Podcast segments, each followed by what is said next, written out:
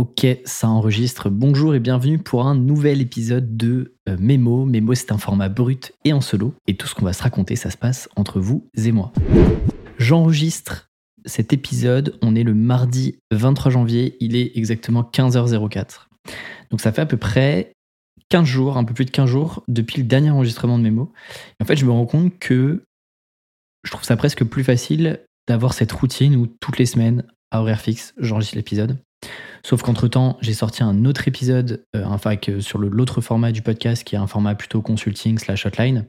Ce qui fait que je me suis dit, bah, je vais pas enregistrer un épisode mémo qui sortira que dans 15 jours, notamment pour la partie un peu news. Euh, je trouve que c'est un petit peu dommage d'avoir un, truc trop décalé. Donc il faut que je trouve une solution parce que, parce que j'adore le format mémo. Et je me dis, est-ce que je fais deux épisodes parfois par semaine euh, si j'ai d'autres épisodes en stock, notamment sur les autres formats? Euh, très très chaud d'avoir votre retour. Si jamais vous pensez que deux épisodes c'est ok ou bien si c'est beaucoup trop euh, d'avoir deux épisodes de Tribuandé euh, par semaine puisque je me doute que vous écoutez aussi d'autres podcasts. Donc à, vous de me dire. En tout cas je suis ravi de vous retrouver pour ce nouvel épisode. Pour celles et ceux qui ne me connaissent pas qui me découvrent avec cet épisode là je m'appelle Alexis Minkela. J'ai 30 ans je suis le fondateur de Tribuandé un écosystème de contenu à la fois gratuit et payant pour accompagner tous les indépendants, consultants, prestataires de services à réduire leur stress de ne pas trouver de nouvelles missions. Et tout ça, ça passe par trois choses. Apprendre à mieux se positionner avec une offre qui répond à un besoin marché, apprendre à mieux se vendre et à facturer plus cher, et enfin, mieux s'organiser dans son quotidien. Si vous avez envie d'en savoir plus, eh bien vous avez toutes les infos comme d'habitude sur tribuindé.com. Il y a plein de contenus qui existent déjà. En tout cas, euh, c'est du coup le quatrième épisode mémo à l'heure où j'enregistre cet épisode-là. Euh, encore une fois, merci vraiment beaucoup de tous vos retours, c'est vraiment chouette. J'ai eu plein d'idées. Euh, en tout cas, vous m'avez suggéré surtout plein d'idées de contenus, de, sujets sur lesquels vous aimeriez m'entendre. Je m'en suis noté là quelques-uns pour vous les partager. Il y avait un sujet sur comment est-ce que tu gères le stress d'être indépendant, de ne pas avoir suffisamment de visibilité sur la suite. Notamment, c'était quelqu'un qui était plutôt anxieux, donc il voulait savoir si j'étais aussi dans cette, dynamique-là et comment je faisais du coup pour, euh, pour combattre tout ça. Euh, il y avait aussi des sujets sur l'investissement, comment euh, j'investis mon argent en tant qu'ancien freelance, entrepreneur, comment est-ce que j'utilise les ressources à ma disposition. Il y avait aussi pas mal de sujets sur les routines d'organisation. Parce que de ce qui ressort des contenus que je crée et autres, c'est euh, t'es très structuré, t'es très organisé, etc. Et donc, euh, euh, pas mal de personnes sont curieux de savoir un peu mes secrets d'organisation. Donc, je ferai, un, épisode dessus. Vous allez voir, c'est pas du tout sexy. Hein. Ça risque pas d'être l'épisode le plus sexy, mais vous me l'avez demandé, donc je le ferai. Il y avait aussi des questions sur l'équipe. C'est vrai que dans le premier épisode, je parlais un peu de la petite équipe qui m'entourait, mais c'est vrai que j'ai pas forcément détaillé qui était qui, qui faisait quoi, pourquoi est-ce que j'avais investi dans ces postes-là et pas d'autres, par exemple. Donc, peut-être que je ferai un truc et peut-être que ça vaudrait le coup voir si c'est vraiment pertinent de les faire intervenir dans le podcast. Euh, peut-être que je vous, demanderai de poser des questions et euh, ça pourrait être intéressant de leur poser des questions euh, de eux, leur point de vue un peu partenaire. j'ai aussi des questions, enfin des demandes sur, bah en fait, parle-nous un peu de tes ratés, tes fails, des trucs qui ont moins bien marché pour toi. pareil sur comment est-ce que je fais des recours de contenu et, et aussi post-mortem. Ça veut dire quoi? C'est vrai que j'en ai parlé dans quelques épisodes. J'en ai aussi parlé dans le dernier format euh, qui est sorti, euh, le format consulting avec euh, Alexis Chevalier. Et c'est vrai que je détaille pas forcément exactement ce qu'on trouve dedans, donc je me dis que ça pourrait faire l'objet d'un épisode. Autre truc aussi, j'ai eu des retours sur des choses à améliorer, ce qui est très cool. J'adore que vous faites des retours sur c'est trop bien, j'adore. Et c'est intéressant parce qu'il y en a pas mal qui comparent le, format à des podcasts qui existent et dont j'avais déjà parlé sur l'épisode 1 Mémo, qui sont des inspirations. Je pense à notamment celui de Théo Lyon, Koudak, euh, on, m'a cité aussi, euh, je crois que le podcast s'appelle La Chapelle ou La Chapelle Club, je sais plus, euh, d'un ancien de chez Kimono. Et d'autres, notamment My First Million, etc. Donc c'est intéressant de voir un peu les points de comparaison. Je vais pas m'étaler là-dessus, mais de voir ce que vous appréciez vraiment dans, dans le format. Donc c'est chouette, on va continuer là-dessus, notamment sur la partie montage et autres. Et j'ai quand même des trucs à améliorer, notamment un retour d'une personne qui me disait bah, c'est cool et tout, euh, les recos de contenu que tu fais à la fin, etc. Mais je trouve que euh, ça reste un peu en surface. Euh, tu devrais un peu mieux développer certaines idées, notamment dans tes recos. Comment ça me sert, ce que j'en retire, etc. Donc c'est vrai, c'est vrai que je, ne détaille pas forcément à 100%, mais dites-vous aussi un truc, c'est que ce format-là, c'est un format qui est assez brut. Ça me prend à peu près une heure et demie de préparation, donc ça c'est plus mon problème à moi. Mais c'est dire aussi, parfois je teste des idées en fait. Je teste des idées que je développerai plus tard sur d'autres formats un peu plus longs, des postings din ou autres. Et donc, euh, c'est pour ça que parfois, ça peut paraître un peu brouillon, mais c'est aussi euh, une volonté de ne pas euh, avoir une idée toute faite, toute précise, bien, bien clean dans le podcast, mais plus de pouvoir divaguer aussi et, de le voir comme un terrain d'expérimentation et, et d'expression aussi. Voilà. N'oubliez pas, si ça fait un moment que vous écoutez les épisodes du podcast, pensez à le noter. Les notes stagnent un peu. Là, on doit être à 140, donc je pense qu'on a dû prendre allez, à peine 10 notes depuis le dernier épisode, notamment sur Spotify. Donc n'hésitez pas, ça ne vous coûte rien, c'est toujours sympa. Euh, je ne sais pas si ça a un impact ou pas sur euh, les écoutes, sur la recommandation, etc. Mais je me dis, euh, ça vous coûte rien, autant, le faire le jour où Spotify ou Apple Podcast décident de sortir une fonctionnalité en lien avec les notes. Bah, au moins, on aura pris de l'avance là-dessus. Voilà, dernière petite chose et après on démarre l'épisode. J'ai lancé du coup, enfin, avec le dernier épisode, euh, SpeakPipe, qui est un outil euh, qui vous permet de me laisser un vocal, euh, que ce soit un feedback, rebondir sur un des mémos, poser une question, partager une ressource, etc. Donc on a déjà reçu quelques vocaux, on a reçu 4 ou 5 de mémoire, donc c'est assez peu. Euh, en même temps, j'en ai pas fait euh, plus de com que ça. Mais donc, euh, n'hésitez pas à prendre la parole. Et je pense que peut-être le prochain épisode, on, fera une petite sélection et puis, et puis je répondrai ou je rebondirai sur, sur les petits mémos qui m'ont été envoyés. Voilà, n'oubliez pas, hein, ça permet bah, d'engager aussi avec, avec vous la conversation et d'aller un peu plus loin. Et puis, encore une fois, vous serez à vie dans mon journal de quête business dans ce podcast-là. Donc, donc c'est aussi cool pour vous au programme euh, aujourd'hui. Qu'est-ce qu'on va voir? Je vais vous faire une petite, un petit update de ce qui s'est passé euh, du côté de Tribu depuis du coup la première semaine de janvier, date du dernier mémo, notamment sur la partie expérience client et onboarding. Ensuite, j'ai trois petits euh, mémos. le premier, c'est, je vous avais promis d'en parler, donc je vous en parle aujourd'hui sur le Brain Trust de Pixar. On m'a fait un petit retour sur, sur ma prononciation anglophone je suis pas, suis pas le meilleur euh, sur l'accent, mais, euh, mais vous le comprenez. Donc, le brain trust de Pixar, je vous expliquerai ce que ça veut dire, notamment sur euh, des groupes de responsabilité. Et comment est-ce que vous pouvez vous inspirer de ce qu'a fait Pixar pour vos propres business et comment moi je m'en suis inspiré depuis maintenant un an et demi, deux ans. Euh, deuxième point, c'est pourquoi est-ce que les top experts ne sont pas les meilleurs freelances? Je développerai un peu ma thèse là-dessus. Et puis dernier point sur l'impertinence utile. J'aurais pu appeler ça euh, l'éléphant dans la pièce aussi. Je développerai un peu euh, cette idée-là derrière. Et puis ensuite, on passera. J'ai deux petites recos pour vous aujourd'hui. J'ai un bouquin et un nouveau mot de vocabulaire. Notamment japonais, je vous expliquerai un petit peu pourquoi, j'ai choisi ça. J'ai vu ça sur, sur LinkedIn et j'ai trouvé ça très chouette. Euh, voilà euh, pour euh, le programme. Et ce que je vous propose, c'est de passer tout de suite à la première partie en coulisses où je reviens sur ce qui s'est passé chez Tribu 1D.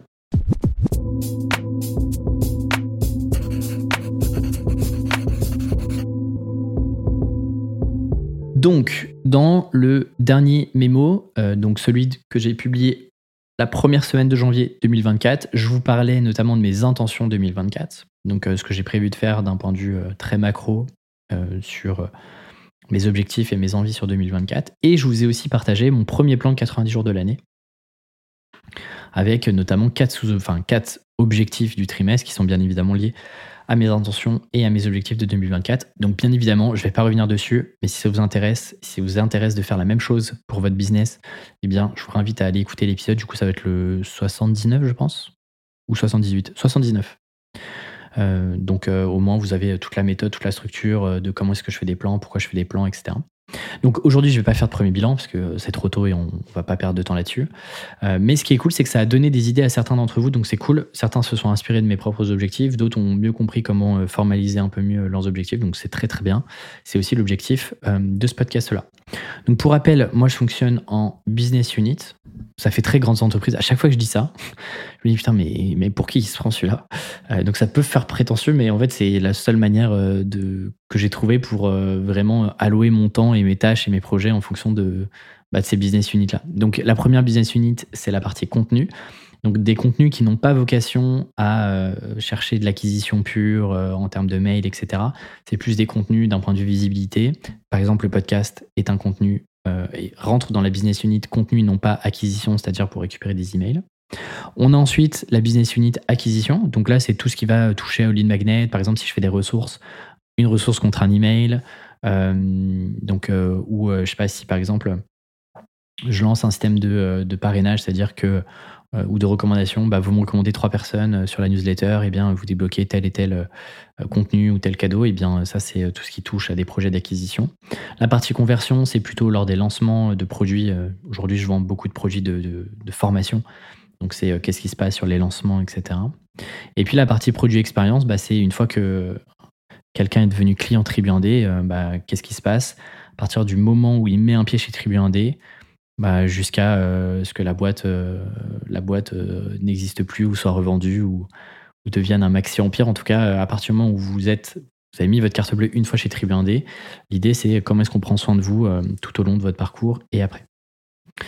donc, pourquoi est-ce que je vous dis ça? Parce que le, le, rapide constat que je peux vous faire, c'est que sur les trois premières semaines de janvier, d'ailleurs ça, ça, ça, me fait halluciner, on est le 23 janvier, en vrai, j'ai l'impression qu'on n'a même pas démarré l'année. Euh, il y a déjà un mois qui est quasiment passé. Pas de pression, hein, mais je vous dis qu'il y a déjà quand même euh, quasiment quatre semaines qui sont euh, terminées. Donc en fait, sur les trois premières semaines, quand je regarde un peu ma répartition du temps, en fait, j'ai passé plus ou moins 60% de mon temps sur la partie produit et expérience et seulement 40% de mon temps sur la partie contenu. Très peu côté acquisition, même si j'ai lancé quelques fiches freelance qui sont D'ailleurs, que vous pouvez retrouver en description de cet épisode. Les fiches freelance, c'est des petits formats euh, sur une page où vous avez euh, euh, eh bien, une sorte de petite note. Donc, business. Donc on a fait sur les canaux d'acquisition, sur les types de contenu, les idées de contenu que vous pourriez créer en tant que freelance, etc. avec des exemples très concrets. Et donc à chaque fois, j'essaie de réfléchir à des petites matrices, des petites notations, etc. Comme quand, vous faisiez des fiches, je sais pas, que vous étiez en entreprise ou autre, une sorte de mémo. Donc 40% euh, sur le contenu, 60% sur la partie produit, sachant que mes objectifs et mes intentions de 2024, c'est quand même de passer au moins 50 voire 60% sur la partie contenu acquisition. Euh, donc euh, voilà, on n'y est pas encore sur, la répartition, mais j'ai une bonne excuse les amis. J'ai une bonne excuse puisque, eh bien, c'était le rush côté préparation et onboarding de la promotion 5 du bootcamp. Alors le bootcamp, pour celles et ceux qui n'ont jamais entendu parler de ce format-là. C'est quand même un format qui a quasiment deux ans et demi chez Tribu donc euh, il commence à être un petit peu connu, même si j'en parle pas tant que ça finalement. Mais en gros, le bootcamp, c'est quoi? C'est euh, mon programme d'accompagnement sur 12 semaines avec une petite cohorte, donc on est 30 personnes à chaque fois, maximum. Et on balaye tous les sujets business qu'il faut euh, maîtriser selon moi en freelance, donc la vision, le positionnement, euh, votre offre, euh, la partie vente, négociation, marketing, organisation, gestion de projet, bref. Il y a 12 items euh, pour 12 semaines sur lesquels on travaille. Et donc, c'est deux lives par semaine, des challenges, un WhatsApp, un forum, une feuille de route assure et des exercices et des ressources. Bref, c'est le programme le plus complet que j'ai, qui vaut aujourd'hui entre 2000 et 2550 euros à l'heure où j'enregistre. Donc, bien évidemment, ça va augmenter dans le temps. Euh, donc, euh, forcément, là, on est à la cinquième promotion et donc on avait fait pas mal de changements. J'en avais parlé dans les derniers mémos, mais euh, j'avais la volonté. Alors, j'aurais pu rester comme ça.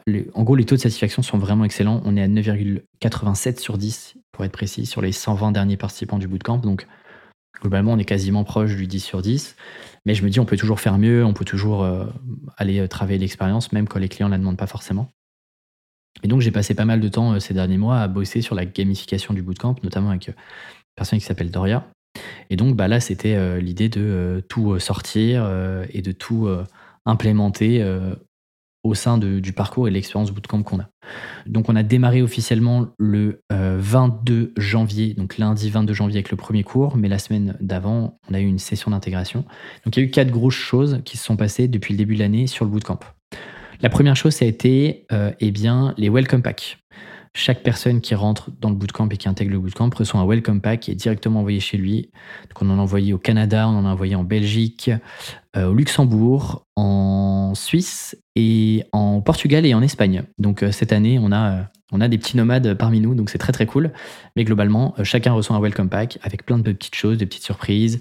Euh, voilà, plein de, trucs sympas, euh, des gâteaux aussi, un peu de thé, bref, pas mal de choses. Et donc ça, on envoie ça début janvier. Et ensuite, on a eu la session d'intégration qui a eu lieu la semaine dernière.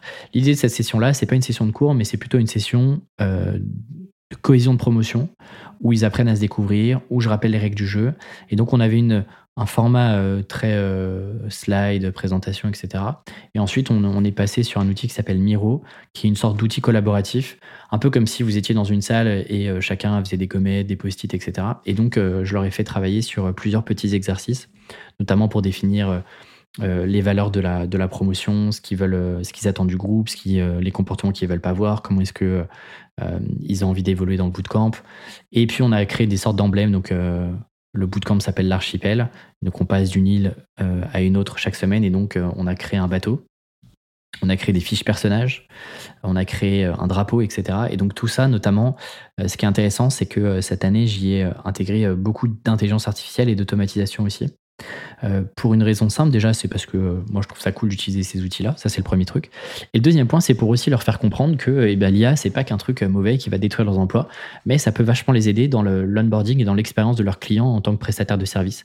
Donc, c'était intéressant. On a eu le petit effet waouh sur pas mal de choses, donc donc c'est très très cool de voir qu'on a un bateau qui est notre bateau de promotion qui a été généré entièrement à l'IA, qui est très très sympa. à voir si peut-être que je le partagerai. je vais essayer de le partager sûrement sur Instagram. N'hésitez pas à suivre Tribu Indé sur Instagram.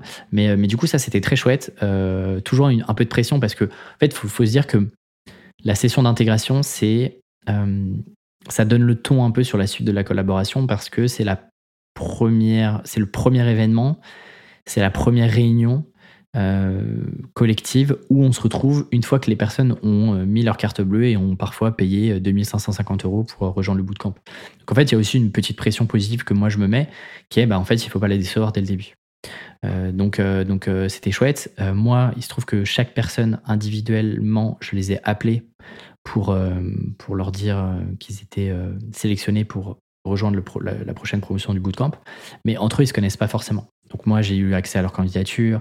Ils ont rempli un questionnaire d'onboarding qu'on appelle un questionnaire d'échauffement il y a un, certain nombre d'items qui vont nous servir tout au long du bootcamp.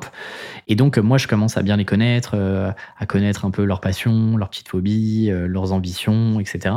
Mais eux ne se connaissent pas entre eux, donc c'est aussi une, session où euh, on les met par groupe, notamment les groupes de responsabilité. Et je vais y revenir dans le mémo de la semaine. Et du coup, voilà, c'est un moment assez fort, c'est un moment aussi important où il ne faut pas forcément se louper. L'idée, c'est d'avoir le moins de, de petits bugs possible aussi. Et donc, hier soir, c'était la première session de cours cette fois-ci, puisque tous les lundis à 17h pendant 12 semaines, on se retrouve pour la session de cours. On a parlé notamment de la vision euh, de l'entrepreneur slash freelance.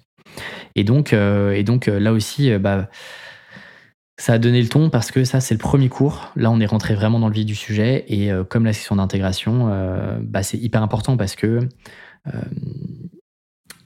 c'est le premier jugement de valeur que euh, bah, les clients slash les participants du bootcamp vont avoir de euh, moi, ma personne, de Tribu 1D, et de se dire, ah tiens, les contenus gratuits étaient très cool, ça donne quoi côté payant? Le livre était sympa, mais c'était 20 euros. Maintenant que je viens de dépenser plus de 2000 euros, concrètement, est-ce que j'ai été floué ou pas quoi? Donc c'est aussi important pour moi. Et d'ailleurs, c'est pareil en freelance. Et c'est pour ça que j'insiste là-dessus, c'est que euh, quand vous onboardez un client, un nouveau client sur la prestation de service, votre client vous juge dès l'instant euh, où euh, il, a, envoyé l'argent et, il a payé votre facture. Donc en fait, si déjà à ce moment-là, il n'a pas de nouvelles, ça se passe pas bien, votre kick-off, votre réunion de lancement, elle est brouillonne, vous ne demandez pas les bonnes informations, vous avez déjà des retards sur des, des, premiers délais, bah, c'est pas ouf pour la suite de la relation. donc moi, il y avait vraiment un truc où je me cassais parfois la tête à me dire, ok, à quoi ressemble, et donc je cartographiais vraiment euh, l'expérience client d'un point de vue prestation. À partir du moment où il y a la signature du devis ou de la facture, où il y a le premier paiement d'un compte qui est passé, qu'est-ce qui se passe? C'est quoi les premières petites attentions?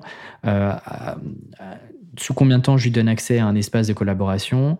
Euh, Qu'est-ce qui va se passer sur la première réunion de kick-off Qu'est-ce qui se passe juste après? C'est quoi les petites intentions? Et surtout, comment je fais pour devancer les demandes et les questionnements de mes clients? À ce stade où euh, ils ont sûrement plein de questions, ils savent pas forcément comment ça va se passer, etc. Et donc là, l'idée, c'est que je puisse, euh, euh, ils puissent se dire, ok, en fait, ça va très bien se passer, c'est hyper professionnel, tout est cadré, j'ai les timings, j'ai les horaires, j'ai les règles du jeu, tout est clair, etc. j'ai plus qu'à répondre à ses besoins et à ses demandes et à lui envoyer les documents et lui va bosser tranquillement. voilà, le cours c'était vraiment le premier livrable et donc important de soigner les détails, donc euh, de re-bien bosser le contenu puisque je le mets à jour à chaque fois. J'ai bossé aussi toute la partie interaction pendant l'échange. Qu'est-ce qui se passe? Parce que c'est des cours qui durent deux heures. Comment je casse le rythme aussi? Et puis on a fait des petits micro-exercices pour les aider euh, à ne pas démarrer d'une feuille blanche post-session. Pareil, ça c'est des trucs que je fais sur des sessions kick-off sur la prestation de service. C'est bah, plutôt que l'information elle soit que descendante où je partage des choses, je mets des règles des trucs un peu chiants. C'est comment est-ce que dès ce premier kick-off là, tac, le client peut ressortir avec deux, trois petites idées. comment est-ce que je peux euh, récupérer des documents, faire un petit audit, même ce qui n'était pas forcément prévu dans la, prestation. Mais comment est-ce que je peux déjà le régaler globalement euh, dès la session kick-off? Voilà un petit peu ce qui s'est passé euh, côté, côté bootcamp. Côté réacteur, ça continue, qui est l'autre programme plutôt axé vente. Pour être transparent, j'ai pris un tout petit peu de retard sur les derniers contenus à livrer, mais ça devrait sortir au moment où cet épisode sort. Voilà, et côté contenu, bah, je continue de tenir le rythme d'un épisode par semaine sur le podcast depuis début décembre, donc ça c'est cool. c'est cool aussi de me remettre dans un mini rush, parce que mine de rien, vous vous rendez pas compte, mais sortir un épisode de podcast que vous avez que ça à faire, c'est ok. Mais en fait, quand c'est une tâche parmi tant d'autres dans votre semaine, bah en fait, euh, bah c'est quand même un petit mini rush. Donc, euh, donc voilà, on a sorti un dernier épisode avec Alexis Chevalier, donc qui est freelance euh, slash directeur marketing à temps partagé. Et on a notamment parlé de motivation et d'échec parce qu'il s'est lancé il y a 4 mois. Il avait plus de 10 ans de salariat dans les pattes. Il s'est dit, bah, en fait, le freelancing, ça va être, ça va être facile. Moi, j'ai 10 ans de, j'ai 10 ans de salariat. Je sors avec un package de 90K en gros, je vais me facturer 1000 euros euh, par jour, je vais prendre euh, mon 10-20K euh, par mois et let's go. Quoi. Bon, il se trouve que ça s'est pas passé comme prévu. Et justement, il avait du mal à signer, ça, convertissait pas, il avait du mal à comprendre pourquoi, et il commençait à perdre en motivation. Donc l'idée, c'est que je vais partager un peu des clés de réflexion et des clés concrètes aussi pour pouvoir progresser. Et donc, ça a fait un épisode hyper riche, vraiment, euh, sur lequel je suis super content. N'hésitez pas à aller l'écouter. Euh, il est un tout petit peu en dessous au niveau des écoutes. À l'heure où j'enregistre ça, je sais que ça va se débloquer parce que moi, j'ai pas encore communiqué dessus. Euh, donc là, pour l'instant, on n'a que les fidèles du podcast, donc c'est très cool. Mais je vais, je vais refaire un push. Donc n'hésitez pas à aller l'écouter. Voilà. Et puis, dernier truc, je continue de prendre soin de moi. C'était l'objectif, je ne sais pas si vous vous en souvenez, pour celles et ceux qui ont écouté l'épisode Mémo 3 mais il y avait l'objectif Sayen. Donc je continue de courir, je tiens les trois fois par semaine. Le petit spa mensuel a été fait. Euh, côté nutrition, on prend soin de ça aussi. Peut-être qu'un jour je vous en parlerai. J'aimerais bien demander un partenariat. Si jamais un jour euh, vous connaissez quelqu'un qui travaille chez euh, Food Cherry, alias Season, envoyez-lui l'épisode. Ça me ferait très plaisir de faire un, de faire un partenariat avec eux. Puisque ça fait 18, un peu plus de 18 mois que je commande toutes les semaines Season pour manger le midi. Donc c'est un petit budget. Si euh, je pouvais euh, récupérer un peu d'argent là-dessus, euh, ce serait avec plaisir. Voilà un petit peu pour les news de Tribu 1D. on en est à combien? 22 minutes. J'ai peut-être été un peu long. ce que je vous propose, c'est de passer au mémo de la semaine.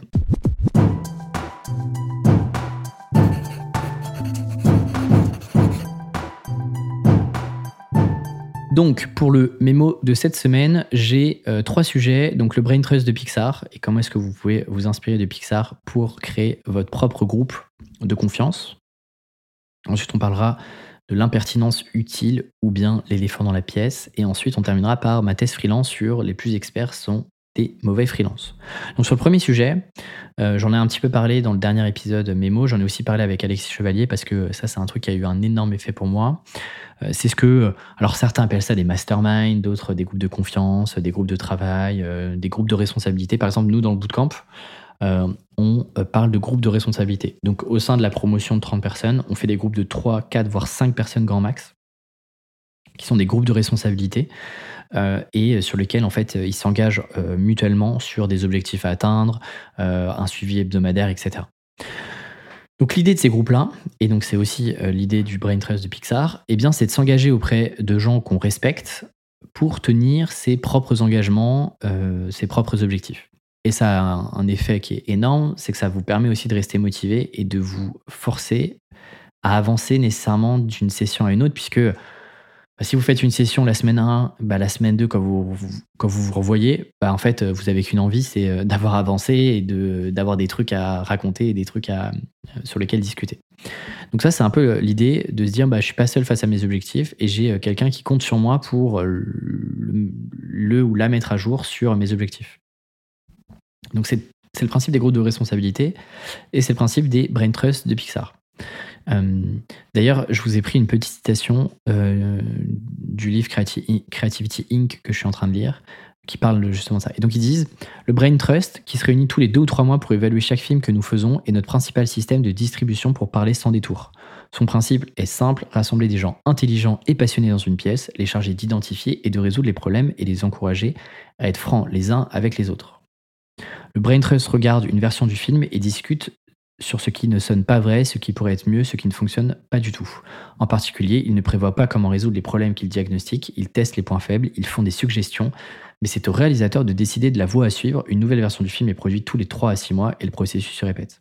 Donc eux, ils font ça sur 3 euh, à 6 mois avec une réunion mensuelle, etc. Moi, c'est un truc que j'ai euh, que j'ai commencé à faire quand je me suis lancé en freelance. Euh, donc je faisais ça, on était, on était un plus gros groupe, on était, on était 6 ou 7. Et donc, généralement, ce qu'on faisait, c'est qu'on se faisait un week-end tous les. Enfin, on, se passait 3-4 jours ensemble tous les 6 mois. Et après, on se faisait un call mensuel. Euh, et puis, on bossait sur nos objectifs, etc. Et on avait un groupe WhatsApp. Donc, c'était pas aussi structuré que ce que j'ai maintenant et ce dont je vais vous parler, mais c'était une première version, une première itération, d'avoir un petit groupe d'entrepreneurs euh, dans lesquels on est plus ou moins dans le même délire, avec plus ou moins les mêmes ambitions. et donc, l'idée, c'était de bah, comment est-ce qu'on se tire vers le haut les uns les autres. Il se trouve que ce groupe-là, euh, en fait, 5-6 euh, personnes, c'est compliqué à gérer. Euh, c'est compliqué de prendre du temps avec 5-6 personnes pour travailler des problématiques de fond. Et donc, au fur et à mesure, ça s'est un petit peu tassé. donc, on a, on a un petit peu tous lâché, lâché ça et, parti chacun de notre côté. Et il y a quasiment deux ans, un peu plus de deux ans, je rencontre moi Shubham, Shubham Sharma, qui est une excellente chaîne YouTube que je vous recommande souvent d'ailleurs, avec qui on lance, euh, non, même deux ans et demi, avec qui on lance un, groupe un peu plus structuré. Euh, euh, et, on est à ce moment-là quatre personnes qu'on tient pendant un an où on avait des problématiques, notamment sur la partie contenu exclusivement. On voulait bosser, on voulait être de meilleurs créateurs de contenu. Donc, Shubham, par exemple, sur YouTube. Moi, sur la partie podcast, LinkedIn, etc., format court et format long. et puis, on avait, d'autres personnes qui étaient sur des problématiques aussi créatives, il y avait du YouTube et il y avait aussi l'Instagram. Euh, ce groupe-là, on l'a tenu pendant un peu plus d'un an, et puis après, chacun avait des objectifs et des ambitions différentes, et donc on s'est dit, bah, euh, on a fait le tour et on, a, trouvé ce qu'on était venu chercher avec ce groupe-là. Euh, du coup, partons chacun de notre côté pour que ça ne devienne plus une obligation. Et donc, depuis un an et demi, quasiment deux ans, maintenant, on a un autre groupe, donc toujours avec Shubham, avec qui bah, ça, ça fit vraiment bien. Et on a embarqué Nina, Nina Ramen avec nous. Donc, il y a une boîte qui s'appelle Ramène ta fraise, euh, qui accompagne les femmes à prendre plus la parole sur Internet. Et euh, ce qui est très très chouette, c'est qu'on se réunit toutes les semaines. Généralement, c'est tous les mardis euh, à heure fixe, donc à 17h. Donc d'ici une heure et demie, je vais les retrouver. Et donc l'idée, c'est, euh, eh bien, on est euh, responsables les uns des autres sur notre état d'avancement. Donc tout le monde connaît les objectifs de chacun, connaît les sujets sur lesquels il doit travailler, connaît les problématiques un peu plus profondes de chaque business. Et donc on se fait une réunion toutes les, toutes les semaines d'une heure, voire une heure et quart, dans lequel à chaque fois c'est toujours le même format. Euh, petit prise de température pendant 15 minutes et ensuite on fait un à deux hot seats. Les hot seats c'est quoi? C'est une personne et donc on tourne, euh, partage une problématique et donc euh, les deux autres personnes sont plutôt en mode consultant slash mentoring pour questionner la personne, lui poser des questions, lui donner matière à réfléchir et pour probablement aussi, enfin potentiellement aussi, se mettre à sa place et se dire bah tiens qu'est-ce que je ferais à sa place? Euh, si j'étais euh, si j'étais en train de vivre cette problématique-là avec l'expérience que j'ai moi, ma vision du business, etc. Donc ça marche hyper bien euh, pour plein de raisons. Déjà parce que on a souvent tendance à comparer notre intérieur, donc ce qui se passe dans notre business, avec l'extérieur des autres, c'est-à-dire ce qu'on voit sur Internet. Et généralement, c'est moi j'essaie d'être le plus transparent possible, mais forcément il y a plein de trucs qui n'ont pas forcément leur place dans des formats que je suis en train de créer, donc j'en parle pas nécessairement. Et donc en fait, le risque, c'est de comparer bah, toutes les merdes et les, trucs un peu galères qui se passent dans votre business avec toutes les réussites et euh, ce que les gens mettent en avant euh, dans leur contenu parce qu'il euh, y a un enjeu marketing. Donc en fait, ça crée une dissonance cognitive qui peut démotiver tout le monde. L'avantage de ces groupes-là, c'est que ça décomplexe parce que ça, oui, ça décomplexe parce que globalement, on compare notre intérieur avec ceux des autres sans aucun, euh, sans, enfin, sans aucune rétention d'informations. Pour le coup, moi, j'ai partagé des choses et Shubhamina m'ont partagé des choses euh, qu'on n'a pas forcément partagé avec euh, personne d'autre et encore moins en public. Et ça, ça nous aide vachement de se dire, bah, en fait, on crée un, une safe place, on crée un endroit qui est sur lequel on, on sait que on va être entendu, on va être écouté, on va être compris. Euh, donc ça, c'est le premier truc. Deuxième truc, c'est que moi, ce que je trouve intéressant, c'est que avec ces groupes-là, moi, j'aime bien les chercher la contradiction. Donc on a des business qui sont à la fois similaires, mais aussi différents. C'est-à-dire qu'on a des niveaux de maturité euh, assez différents, mais on a aussi des produits différents. Alors avec Nina, on se ressemble peut-être le plus sur les produits. Euh, c'est-à-dire que Nina fait beaucoup de bootcamp. Shubham fait de la formation euh, hybride avec de la synchrone et du live, et moi je fais à la fois des bootcamps et de la formation asynchrone. Donc je suis un peu entre les deux. Mais ce qui est intéressant, c'est que euh, on a parfois sur des sujets, notamment je pense à la partie équipe, recrutement, des visions qui sont un peu contradictoires, et c'est vachement intéressant parce que du coup on entend d'autres sons de cloche, on entend une autre vision, on entend d'autres sensibilités, donc ça c'est vachement intéressant. Troisième point, c'est bah, que la réalité, c'est qu'on avance beaucoup plus vite sur nos business respectifs parce qu'on arrête les bêtises, on arrête de se raconter n'importe quoi. Et euh, le groupe est là pour nous mettre des petits taquets gentiment, bien évidemment, mais euh, quand on est en train de se raconter des histoires et se trouver des excuses pour pas avancer sur tel et tel sujet sur lequel on s'était engagé avec le groupe. Donc ça, c'est très cool. Et du coup, forcément, ça donne aussi beaucoup plus confiance dans ce que vous faites parce que, euh, parce que vous voyez que, un, les problématiques que vous avez, et eh bien d'autres les partagent. Deux, bah, vous avancez plus vite et vous avez nécessairement plus de résultats, donc ça c'est cool. Et puis le dernier point, c'est que c'est aussi un super accélérateur de connaissances parce que Shubham, Nina comme moi, bah, on rencontre et on discute avec plein plein de gens euh, toutes les semaines. Et donc en fait, on se partage aussi le genre d'informations qu'on peut parfois avoir. Mais donc forcément, bah, on démultiplie la connaissance qu'on a euh, entre nous et ça c'est très très cool. Euh, et voilà pourquoi est-ce que ça, je trouve que c'est un truc qui est vachement intéressant. Parce que quand vous êtes freelance, quand vous êtes solo, bah, en fait, on n'a plus le, on plus le petit chit-chat euh, où on discute un peu de nos, euh, sujets, nos problématiques du moment, etc. Parce que personne nous challenge sur ah ok, qu'est-ce que tu as appris de différent, qu'est-ce que tu as appris de nouveau, comment tu avances sur tel objectif? Parce qu'en fait, vous pouvez vous raconter n'importe quoi, vous êtes juste entre vous. C'est-à-dire que vous êtes à la fois le stratège où vous fixez vos objectifs, mais vous êtes aussi le technicien qui va les résoudre. Donc vous pouvez toujours filouter et, et arranger vos objectifs comme vous voulez a posteriori en mode non, mais J'étais un peu ambitieux là-dessus, euh, je vais le revoir. Et donc, euh, en fin de trimestre, euh, je me suis dit, ah non, mais je l'ai quand même atteint, c'est juste que j'étais un peu trop ambitieux. Là, le fait de le partager à d'autres personnes qui sont en dehors de votre business, eh bien, ça rend le truc un peu plus concret et sur lequel vous pouvez pas trop trop filouter. Et ça, je considère que c'est très très bien et c'est très intéressant parce que ça permet aussi d'entendre d'entendre d'autres sons de cloche. et ça marche pour, pour deux raisons selon moi. Et c'est aussi le cas d'ailleurs chez Pixar. Il le dit pas ouvertement, mais moi c'est comme ça que je l'ai compris dans le, dans le bouquin. C'est que ce brain trust là, euh, ce qui est intéressant, c'est que c'est que des personnes qui sont pertinentes pour les aider sur la problématique de narration, de storytelling, de euh, est-ce que les, les, scènes s'enchaînent bien dans le film? Donc euh, ça c'est extrêmement important. Et par exemple dans mon groupe de responsabilité avec Nina et Shubham, bah, c'est le même principe.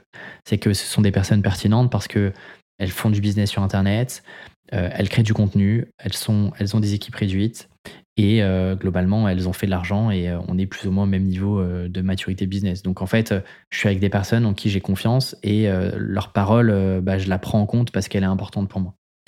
Et le deuxième argument, à mon avis, qui fait que ça fonctionne, et ça c'est un truc qui est intéressant parce que Pixar joue beaucoup là-dessus, c'est que ce groupe-là n'a aucune autorité, par exemple, sur le réalisateur du film chez Pixar. Ça veut dire quoi? Ça veut dire que le réalisateur qui euh, pousse son film et qui veut prendre des retours, il n'a aucune obligation de suivre les recommandations qui sont faites par le groupe. Et donc c'est pareil pour nous. Euh, c'est pas parce que euh, Shuba et disent bah en fait tu devrais faire plutôt que de faire A, tu devrais faire B et ensuite tu, pourrais faire D, E.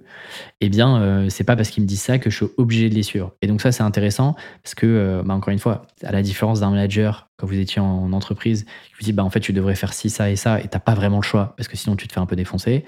Bah, l'avantage d'un brain trust et d'un groupe de responsabilité à part, c'est que euh, t'as pas non plus l'obligation de suivre les recommandations. La question qu'on peut se poser, c'est comment est-ce que vous pouvez trouver euh, ces personnes-là. Parce que là, vous allez me dire, ok, t'es gentil Alexis, mais toi, t'as ton groupe, euh, c'est facile, t'as identifié des créateurs qui sont aussi visibles, etc. Comment est-ce que tu, comment tu peux trouver euh, ce genre de, de, profil? Pour moi, il y a quatre manières d'aller identifier des personnes qui sont pertinentes. Et finalement, aller trouver deux, trois personnes, c'est pas non plus la mer à boire. moi, je vous conseille d'avoir un groupe de trois, quatre personnes grand max. Je pense que ça permet de faire tourner la parole, de faire circuler l'information plus facilement. Le premier point, c'est normalement, j'espère pour vous en tout cas que vous continuez de vous former d'une manière ou d'une autre. Et donc, dans les formations que vous pouvez suivre, bah, moi, un truc que j'ai beaucoup fait, c'est de repérer ceux qui sont euh, bah, tu vois, les plus fins, ceux qui sont beaucoup plus à fond, qui partagent, qui commentent, qui interviennent, euh, s'il y a des lives ou qui sont sur un forum ou, qui, euh, ou sur un, je sais pas, un fil d'actualité, je sais pas, sur un groupe, peu importe. Mais les gens qui sont un peu plus à fond que les autres, euh, qui ont plus ou moins aussi les mêmes enjeux que vous, bah ça c'est extrêmement intéressant. Parce que potentiellement, si ces personnes-là suivent la même formation que vous, c'est un qui sont les mêmes enjeux que vous, deux qui ont potentiellement les mêmes valeurs parce que au-delà de la formation et du contenu, ils suivent une ou un formateur et donc potentiellement partagent les mêmes valeurs. Et donc vous avez quand même de plus fortes chances que ça se passe bien. Si je reprends l'exemple des bootcamps avec les groupes de responsabilité, la première promotion, elle date de 2021. Il y a encore des groupes de responsabilité qui se voient quasiment toutes les semaines depuis deux ans et demi. Donc c'est pour vous dire que ça peut fonctionner au sein même d'une formation alors que de base, vous ne connaissez pas forcément. Le deuxième point, euh, eh bien, euh, réfléchissez un peu à, certaines personnes qui peuvent vous inspirer euh, sur les réseaux sociaux, que ce soit LinkedIn, Instagram, Twitter, peu importe, ou des personnes que vous écoutez sur des podcasts, mais j'insiste, qui sont pas si loin que vous. L'idée, c'est pas d'aller chercher des gens qui sont dix fois plus avancés que vous. Pour de raisons, déjà, ça marchera pas parce que ces personnes-là, bah, elles seront pas forcément intéressées de manière très transparente avec vous pour vous rejoindre parce que vous n'êtes pas assez avancé par rapport à eux. Et deux, bah, c'est des gens qui sont euh, probablement déjà sollicités ou qui ont probablement, en tout cas, c'est souvent le cas, ont déjà des groupes de responsabilité. Donc c'est de vous dire, bah, tiens, des personnes qui sont euh, soit un tout petit peu en dessous de moi, soit un tout petit peu au-dessus de moi, euh, est-ce qu'elles pourraient être intéressées et de leur proposer un petit peu de déjà d'échanger dans un premier temps et de voir s'il y a moyen de faire un petit groupe intéressant. Et puis le dernier point, c'est des rencontres lors d'événements, lors d'apéros, que ce soit dans votre région, localement, rendez-vous en ligne, peu importe bah ça c'est toujours cool euh, d'y participer et de voir bah, si ça peut matcher avec euh, quelques personnes en jouant le jeu euh, du networking, etc. dans ces événements-là. Bah, vous pouvez aussi faire des rencontres qui sont intéressantes. Mon conseil là-dessus, c'est de ne pas prendre forcément des concurrents qui sont directs.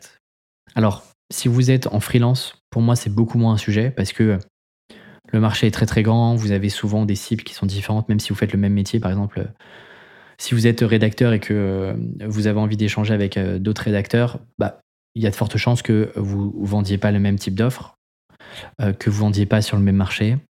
Donc la concurrence, elle est, elle est, c'est moins un sujet d'être avec des concurrents directs en freelance.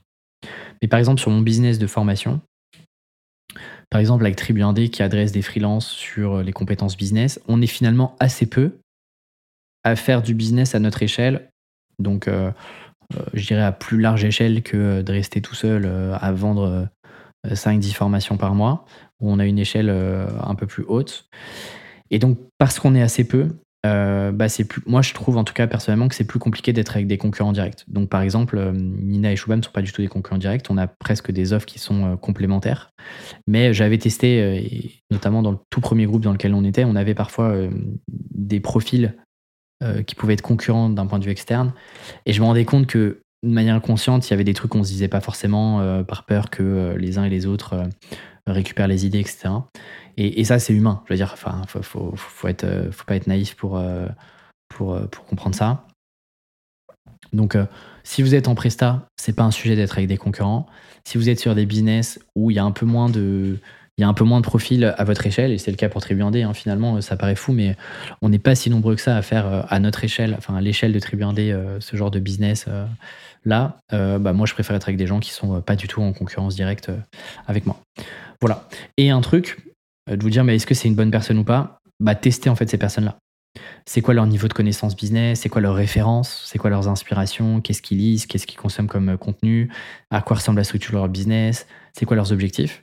Euh, vraiment, euh, moi, c'est des questions que je posais à chaque groupe que j'ai rejoint pour être sûr que c'était plus ou moins aligné avec ce que moi, ce que moi j'avais en tête ou ce que j'avais envie d'aller explorer. Ça peut être des sujets complètement différents des miens, mais il faut que j'ai conscientisé ça en amont de me dire, ok, en fait, j'ai envie d'aller chercher quelqu'un qui pense à l'opposé de moi sur le business de la formation. Et donc, ça, c'est mon critère de sélection. Et donc, je vais chercher des gens qui sont dans, ce, dans cette mouvance-là.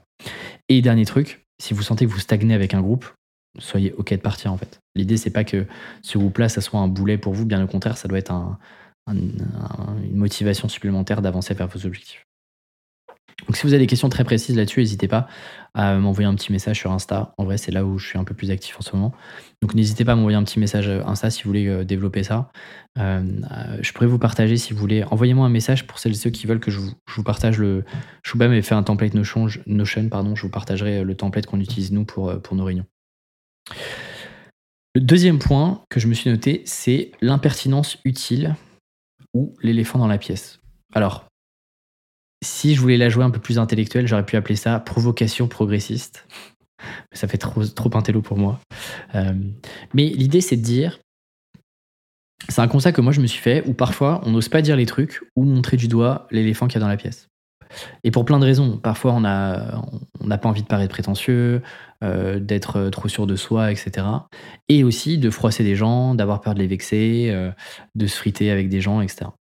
Donc, euh, c'est un peu différent de retour non sollicité, mais parfois, moi, je pense que le retour non sollicité, ça peut être une bonne vertu. Et la personne qui ne le comprend pas forcément, bah, c'est pas forcément une personne avec qui moi j'ai envie d'évoluer personnellement. Mais une fois que j'ai dit ça, selon moi, si tu veux faire progresser les gens, et quand je dis les gens, c'est des pairs, mais ça peut être aussi des clients, selon moi, je pense qu'il faut être OK d'être parfois un peu dur avec les retours et les critiques qu'on peut faire. Même des trucs où on se dit non, mais on va pas l'embêter avec ça, euh, c'est pas hyper important de lui dire ça, de lui faire tel retour. Je pense que c'est être malhonnête. Et je pense que parfois, il faut être dur avec les gens dans le sens où il faut les pousser à aller chercher euh, le 9 sur 10 alors qu'ils se, ils se seraient contentés d'un 7 sur 10. Moi, je trouve que c'est toujours important de leur montrer qu'ils peuvent faire mieux. Et donc, par exemple, je vous prends euh, plusieurs exemples. Le premier, c'est euh, quand j'étais chez Crème de la Crème, qui est une des boîtes pour laquelle j'ai bossé en CDI, bah, j'avoue que je challengeais souvent tout. Je me souviens, euh, quand on faisait les réunions euh, d'équipe euh, avec toute la boîte, etc., et que les fondateurs racontaient un peu le plan d'action, la vision, machin, bah en fait, j'étais, je challengeais toujours le truc. Et pas juste pour faire mon intéressant et faire un peu le casse-couille, mais juste parce qu'en fait, je voulais vraiment comprendre la logique qu'il y avait derrière chaque décision qui était prise, sur pourquoi est-ce qu'on fait tel projet et pas celui-ci, c'était quoi la réflexion derrière pour nourrir ça? Et en fait, ça a plusieurs enjeux. Le premier, c'est bah, juste d'être sûr que ça correspond à ma vision du truc et de dire est-ce que je suis toujours aligné avec, euh, avec cette équipe-là.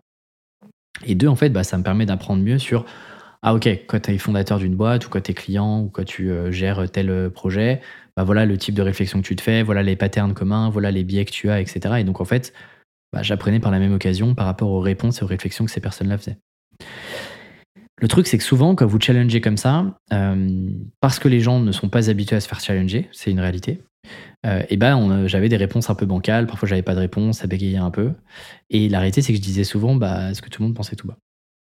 Et donc la réalité, c'est que dans un monde salarié, quand vous faites ça, et ben euh, tout le monde ne vous aime pas, et notamment tous les managers qui, eux, euh, sont bien contents quand personne les challenge et que tout le monde dit oui, oui, c'est très bien, magnifique ce que tu fais, ton plan il est fou, etc. Mais la réalité, c'est que bah, je trouve que dans un monde entrepreneurial, ça marche pas tellement. Et donc, par exemple, aujourd'hui, que ça soit avec l'équipe réduite de Tribu D ou même mes propres clients, c'est-à-dire les participants du bootcamp, euh, les participants du réacteur, euh, d'autres produits en individuel, etc. Bah, je pense que parfois je suis peut-être un peu dur, voire un peu rude. Par exemple, avec l'équipe, bah, euh, je dis quand les trucs vont pas, et surtout, même quelque chose qui sur le papier paraît 100% bien et que la personne s'est donné, etc bah, j'essaie toujours de me dire, OK, en fait, tu vois, je suis sûr qu'on aurait pu faire mieux sur tel et tel point. Et j'essaie toujours de me dire comment est-ce que le, produit fini est très cool, mais comment est-ce qu'on peut l'améliorer demain? Comment est-ce qu'on peut faire mieux? Qu'est-ce qu'on peut rajouter? Euh, Qu'est-ce qu'on peut faire différemment? Qu'est-ce qui n'a pas été testé qu'on pourrait tester, etc. Et ça, c'est extrêmement important de le faire aussi pour vos propres clients. Pourquoi? Parce que que ça soit en prestation de service quand j'étais freelance ou aujourd'hui dans le bootcamp ou dans le réacteur, je brosse jamais mes clients dans le sens du poil. Et ça, c'est une règle que moi je me suis mise qui est c'est pas parce que des gens ont payé pour euh, accéder à l'information dans le bootcamp, dans le réacteur, ou qui ont payé pour avoir une prestation de service délivrée par Alexis Minkela, que euh, je dois dire le client est génial, c'est incroyable, euh, il est vachement intelligent. non, en fait, selon moi, je considère que les gens me payent pour se faire aussi un peu défoncer. Je mets des gros guillemets derrière ça, mais les gens me payent aussi pour se faire challenger, sortir de la zone de confort, se faire un peu bousculer, etc. Et donc, parce que c'est hyper facile de dire ouais, c'est génial ce que tu fais, bravo pour ton rendu, euh, super, super ton doc, continue, euh, c'est trop bien, euh, let's go, lâche rien, etc. En vrai, c'est facile, ça évite des discussions, ça évite de justifier ses choix, etc. Et, tout le monde pense être content, etc. Mais pour moi, on évite le challenge et, et ça fait pas progresser les gens. Et donc, ça fait pas non plus progresser les clients. Et donc, moi, je me dis toujours, OK, si un client m'envoie ce document-là, si un client me demande mon avis, etc., euh, j'ai jamais hésité une seule fois à dire, bah OK, en fait, euh, là, je pense que ce que tu fais, euh, c'est pas la bonne strat. là, pour moi, vous avez passé beaucoup de temps, l'équipe marketing, vous avez passé beaucoup de temps à faire ça, mais en fait, bien évidemment, ça marche pas pour telle et telle raison, et en fait, vous venez de perdre trois mois et c'est pas bien, et vous auriez dû faire comme ça, et maintenant on va régler le problème. Euh, faites-moi confiance, etc. Donc ça demande une prise de risque parce que ça demande une certaine confiance de le faire. Mais pour moi, le client, il vous paye aussi pour ça. Il vous paye pas juste pour délivrer un service, euh, envoyer vos trois livrables, etc.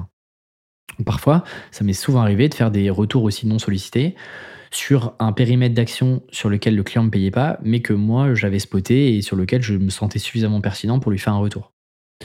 Euh, et ça, c'est fou parce que j'ai vu tellement de freelances qui disent oui à leurs clients pour pas se faire chier. Et j'en ai eu euh, des, euh, des discussions avec des freelances qui m'ont dit ouais, ça s'est pas bien passé avec ce client-là, mais en vrai, je le savais dès le début. son brief, il n'était pas clair. il, a voulu, il a voulu prendre tel et tel sujet ou il a voulu partir dans telle direction alors que moi je savais pertinemment que ça allait pas marcher. Et moi j'étais là en mode mais pourquoi tu lui as pas dit? Pourquoi tu lui as, tu l'as pas stoppé au moment où il fallait le stopper? Pourquoi t'as dit oui et t'as continué dans le truc? Et souvent la réponse de ces gens-là c'est non, mais je voulais pas froisser le client. Euh, c'est quand même le client qui, euh, le client est roi, c'est lui qui décide. Il m'a payé, euh, j'exécute la prestation et basta, on n'en parle plus. Je vais pas, je vais pas passer du temps et m'épuiser à essayer de convaincre un client que ce qu'il est en train de me proposer et ce qu'il est en train de me dire est pas bon. Et moi, je suis là en mode, mais c'est justement pour ça que les gens te payent. C'est pour ça que les bons freelances, on les paye cher. C'est pour que ils puissent nous challenger et nous dire bah en fait euh, tu avais cette idée là euh, préconçue mais moi en fait avec les 15 euh, clients que j'ai vus juste avant toi eh bien c'était pas la bonne manière de faire donc ça c'est extrêmement important l'impertinence utile il faut apprendre à être impertinent parce que ça vous sera toujours utile pour vos clients vos partenaires des prestataires avec lesquels vous bossez etc et je sais que c'est parfois inconfortable je sais que parfois je pense que certains clients ou partenaires ou ou copain business, on peut me dire, mais pour qui tu te prends? Mais euh, moi, c'est un peu ma ligne de conduite et je vous recommande d'être, euh, comme ça là-dessus. Donc l'impertinence utile ou euh, spotter l'éléphant dans la pièce alors que tout le monde dit amen, que vous puissiez challenger aussi vos propres clients. C'est pas parce qu'ils vous payent encore une fois que vous êtes obligé de dire amen à tout. Le troisième point de mon mémo, c'est un peu ma thèse freelance, qui est de dire les plus experts sont de mauvais freelance. Alors attention, attention, attention à ce que je vais dire ne faites pas un post LinkedIn ou Instagram en disant Ouais, Alexis a dit, on n'a pas besoin d'être expert pour être freelance, etc. C'est pas ce que je suis en train de dire. Attention, il vous faut un minimum d'expertise. Mais les plus experts et ceux qui vont chercher euh, l'expertise à 100% sont vraiment des mauvais freelances. Pourquoi? Je commencerai par une petite citation parce que ça fait toujours bien euh, de Charles Darwin qui disait Ce n'est pas l'espèce la plus forte qui survit, ni la plus intelligente, mais celle qui répond le mieux au changement. Ça veut dire quoi? Ça veut dire que globalement, les experts sont toujours ultra omnibilés par leur statut de sachant. Ils veulent être les meilleurs dans leurs compétences, ils veulent, euh, voilà, ils veulent être les meilleurs dans leurs compétences. Or, notre responsabilité en tant que freelance, slash consultant, slash prestataire de service, c'est pas simplement de délivrer la prestation pour laquelle notre client paye. Ça, c'est ce que euh, la majorité des freelances que moi j'appelle les freelances amateurs pensent, c'est bah, mon client paye, je délivre une prestation. C'est un peu ce que je disais juste avant sur la précédente note. Pour moi, il y a deux autres choses qui sont extrêmement importantes. La première chose, c'est l'écoute. Et la deuxième chose, c'est la communication. Ça veut dire quoi? Ça veut dire qu'un bon freelance est un freelance qui sait écouter, qui sait créer et qui sait communiquer. Écouter, ça veut dire quoi? Ça veut dire être capable de collecter la bonne information au bon moment pour savoir où votre client a besoin de vous, pourquoi il a besoin de vous et comment est-ce que vous allez pouvoir répondre à sa problématique. Et ça, ça se passe à la fois en avant-vente, mais ça se passe aussi durant la mission et surtout après la mission pour aller vendre euh, probablement par, exemple une autre prestation. Sur la partie créer, donc là c'est d'utiliser vos compétences et votre expertise pour proposer une solution à un besoin que vous avez identifié dans la phase d'écoute. Et enfin le troisième point, c'est la partie communication. C'est d'expliquer aussi au client pourquoi est-ce que vous faites tel ou tel choix à tel moment, comment tout ça fonctionne, pourquoi est-ce que euh, les présupposés que votre client avait sont pas les bons et vous êtes en train de lui euh, expliquer pourquoi est-ce que c'est pas la bonne chose à faire et vous prenez votre rôle d'expert. Et donc vous comprenez avec ça que délivrer la prestation n'est qu'une toute petite partie d'un bon freelance et d'un bon consultant. Et le problème des experts, c'est que ils sont focalisés que sur la partie créée, mais l'écoute et la communication, on s'en balèque un petit peu quoi. Globalement, c'est un peu ça. Ils pensent que euh, on doit leur faire confiance, euh, que c'est eux les sachants et pas le client, que le client fait appel à eux parce que c'est les sachants. Et donc ils se disent, bah ok, moi je me concentre sur la création. Euh, le client, il va pas, il, va pas, il va pas me, faire chier à me poser tout le temps des questions. Les deadlines, bah, en fait, je préfère faire un bon craft, un bon livrable qui t'a dépassé des deadlines, etc. Et ça, c'est terrible. C'est terrible parce qu'on pense que le client, euh, une fois qu'il a payé, doit nous laisser tranquille pour avancer sur nos sujets. Donc c'est le syndrome de l'expert, syndrome de l'artiste. Euh, et ça, c'est terrible parce que c'est au moment où le client se pose des questions sur mais putain, où est-ce qu'il en est? Euh, Pourquoi est-ce que j'ai pas de retour? En fait, à partir du moment où votre client commence à vous poser des questions, j'ai envie de vous dire, c'est trop tard. C'est que vous n'avez pas fait votre job de communication. Moi, je me suis toujours dit, mieux vous saouler le client en communiquant beaucoup plus sur votre avancée, sur OK, j'ai avancé là-dessus aujourd'hui, euh, je fais ça cette semaine, etc. Euh, plutôt que de rien dire et d'attendre que le client se pose des questions, parce que là, honnêtement, vous avez perdu une partie de la relation.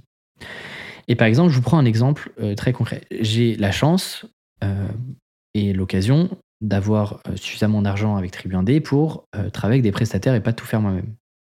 Bah, je vais vous faire une confidence. Moi, je ne cherche pas du tout à bosser avec les meilleurs freelances, c'est-à-dire les plus experts dans leur domaine. Euh, bien évidemment, j'ai un seuil d'expertise minimum euh, avec lequel j'ai envie de travailler, mais je ne cherche pas absolument à aller chercher le plus expert. J'ai essayé de le faire par le passé, et en fait, ça m'a apporté que des problèmes. Pourquoi? Parce que j'avais affaire à des artistes. Je pense notamment à des profils créa qui étaient extrêmement bons dans ce qu'ils faisaient. Euh, le problème, c'est que bah, ils avaient oublié l'écoute et la communication. Ce qui fait que j'étais toujours obligé de les relancer, j'avais pas de visibilité sur leur travail, les deadlines n'étaient pas respectés. Alors oui, le travail était trop stylé et j'en suis hyper content, il y a encore des trucs que je garde aujourd'hui. Mais le truc, c'est que j'étais dans le stress permanent de me dire, mais putain, est-ce qu'il va me claquer, il va, il va pas me livrer euh, ce pourquoi je l'ai payé, je suis toujours obligé de le relancer, j'ai pas de visibilité, euh, est-ce qu'on va être dans les euh, bons timings pour communiquer sur tel et tel sujet, etc. Et donc c'était horrible. et donc ça être les meilleurs dans leur euh, domaine et dans leur euh, domaine d'expertise et de compétences, je n'ai pas du tout envie de rebosser avec ces gens-là. C'est des gens malheureusement que je ne peux pas recommander aujourd'hui. Et donc moi, encore une fois, je ne cherche pas à bosser avec les meilleurs, je cherche à bosser avec les personnes qui vont faire le moins de conneries possible pendant la mission. Et surtout, avec des gens qui seront là du début à la fin, qui auront une attitude professionnelle, qui vont itérer, qui vont communiquer, voire surcommuniquer, qui vont donner de la visibilité sur les projets, etc. Pourquoi? Parce que selon moi, c'est normal de rassurer le client. C'est normal de communiquer, c'est normal de passer du temps à écouter le client, euh, parce que c'est le principe même du consultant. Et celles ceux qui comprennent pas ça, honnêtement, lâchez la prestation de service et faites autre chose. Euh, retournez dans le salariat ou je sais pas, montez un e-commerce, faites du dropshipping, ce que vous voulez. Mais en fait, euh, c'est ça le principe du consultant, c'est pas juste de délivrer. Et donc, quand j'entends parfois certaines personnes qui me disent ou qui disent sur les réseaux sociaux euh, quand un client euh, vous pose des questions, vous demande trop votre temps, dégagez ce client parce que euh, parce que c'est pas un bon client, un client qui est sur votre dos, c'est pas un bon client. La réalité, c'est que le problème, c'est pas le client. Le problème, c'est vous qui lui avez pas donné assez de visibilité. C'est ça le problème. Le problème, c'est qu'aujourd'hui, les gens sont matrixés parce qu'ils lisent partout sur Internet par des gens qui s'improvisent formateurs pour freelance, mais qui n'ont jamais signé euh, plus de je sais pas, 30 ou 50 000 euros de mission et qui disent Ok, j'ai signé 2-3 missions et maintenant je vais pouvoir donner des conseils un peu inspirationnels. Le problème, c'est que tous les gens qui suivent ces conseils-là, littéralement, vont droit dans le mur. Et c'est un bon exemple. Dégager un client qui vous en demande souvent, qui vous demande souvent où ça en est, etc. Mais c'est le pire, le pire truc que vous pouvez entendre. Et pourtant, euh, je l'entends. Enfin, je veux dire, c'est pas un truc euh, qui sort juste de mon cerveau. Parce que le problème, c'est pas le client, c'est vous. C'est vous qui n'êtes pas capable d'avoir bien communiquer sur vos prestations. Donc encore une fois, euh, ça veut dire quoi? Ça veut dire que ça sert à rien d'aller chercher l'expertise. Une fois que vous avez, vous en savez suffisamment et beaucoup et un peu plus que vos clients, arrêtez d'aller chercher euh, les 5% euh, en plus qui vous feront passer dans la catégorie vraiment ultra ultra expert. Bossez sur euh, les compétences connexes, notamment les compétences business, sur votre écoute active, comment je pose des bonnes questions, comment je bosse mon expérience client. Vous, je vous parlais des petites attentions, la partie onboarding, etc. Bah, travaillez plutôt ces sujets-là, travaillez plutôt des sujets de gestion de projet, d'organisation, plutôt que d'aller absolument chercher la micro-compétence qui va faire la différence, parce que votre client, la réalité, c'est que entre quelqu'un de très bon et quelqu'un de très très très bon, le client le verra pas parce que lui-même n'a pas la compétence. C'est pour ça qu'il fait appel à vous. Donc en fait, perdez pas de temps là-dessus et travaillez plutôt euh, d'autres sujets sur votre communication, sur votre écoute active. Allez vous former d'un point de vue business plus que d'un point de vue compétence. Selon moi, c'est extrêmement important et c'est ce qui fait littéralement la différence euh, avec euh, des bons freelances qu'on a envie de recommander, avec qui on a envie de travailler sur le long terme, etc. Voilà un petit peu ce que je pouvais vous dire sur les mémos. Donc on a vu la partie Brain Trust, groupe de responsabilité. On a vu la partie impertinence utile, soyez impertinent avec vos clients. Et puis le troisième partie sur les plus experts sont de mauvais freelance. Voilà un petit peu ce que je pouvais vous dire sur le mémo de la semaine. Et on passe tout de suite eh bien, euh, à la dernière partie dans mes notes, avec deux petites recommandations.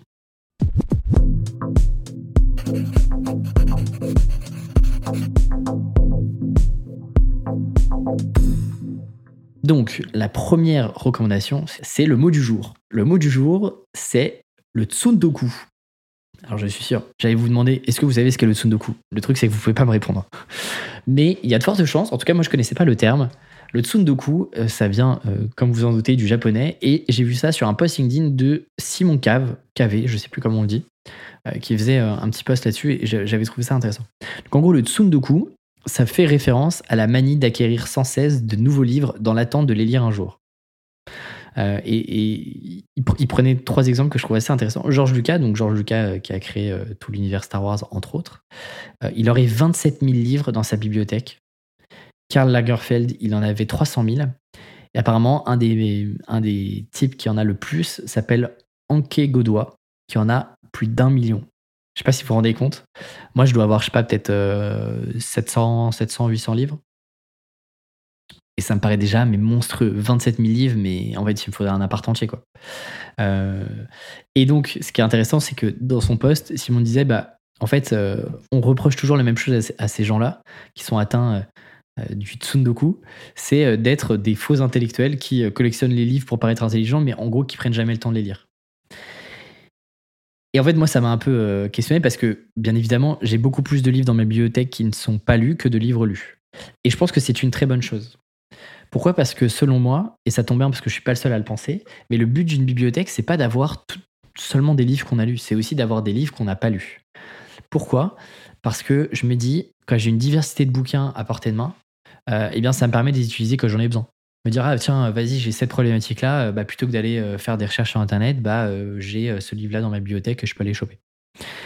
Ça c'est le premier point. Et le deuxième point c'est que moi je trouve que c'est toujours cool d'avoir le choix sur quoi lire à quel moment. Parce qu'en fait il y a plein de sujets. En fonction bah, de mes enjeux de mes problématiques mais aussi en fonction de mes envies notamment sur des romans etc de mon, mon humeur mon mood. En fait il y a plein de livres que j'achète à un moment donné parce que je le trouve cool mais que j'ai pas envie de lire sur le moment en fait. Et vice versa donc euh, c'est cool de se dire, bah en fait, euh, je me mets devant ma bibliothèque, je me dis, tiens, qu'est-ce que je pourrais lire ce soir? Et ça, ça, je trouve ça très très cool. Et il y a euh, Nassim Nicolas Taleb, donc, qui a écrit, l'auteur, un auteur très très connu, qui est un ancien statisticien, pas facile à dire, mais qui est aussi un auteur très célèbre, qui a notamment écrit Le Signe Noir et Antifragile, que vous connaissez euh, probablement. Et selon lui, une bibliothèque devrait inclure plus de livres qu'on n'a jamais ouverts que de livres qu'on a lus. Et il appelle ça, euh, toujours dans ce concept antifragile, machin, il appelle ça l'anti-bibliothèque, et je trouve, ça, euh, je trouve ça marrant. Je vous parle de ça parce que, déjà, rassurez-vous, si vous êtes comme moi un acheteur compulsif de bouquins, faut savoir un truc, il y a, il y a peu de sujets sur lesquels j'ai un budget limité, les livres en font partie j'ai budget illimité sur les livres. Et donc parfois j'ai des euh, livres de collection, euh, parfois des trucs sur, euh, sur lesquels j'investis et tout, mais je regarde jamais le prix du bouquin. Ce qui est assez, c'est un peu ma règle d'or à moi.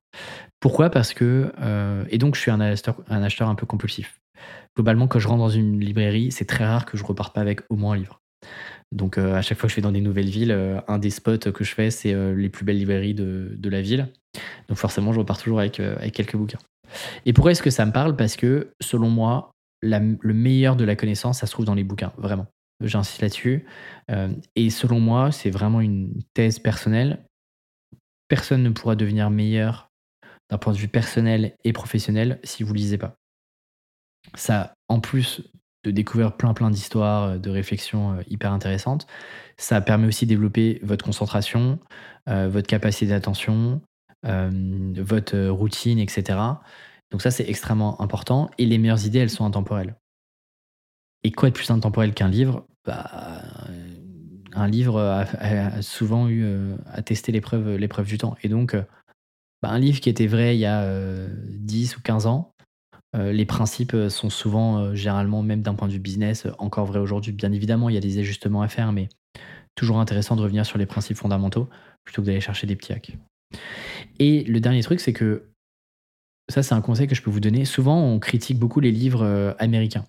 Parce qu'on dit, ouais, mais les livres américains, la thèse, elle tient sur deux lignes, le reste, c'est que du blabla, machin, ça. Mais en fait, c'est le blabla qui est vachement intéressant. Parce qu'évidemment, les, les concepts, oui, vous pouvez facilement les trouver. vous demandez à ChatGPT de vous résumer un bouquin, il, vous donne le, il vous donne le résumé du bouquin, mais en fait, tu lis pas un livre pour juste avoir le concept. Tu lis un livre pour réfléchir au concept appliqué dans différentes situations.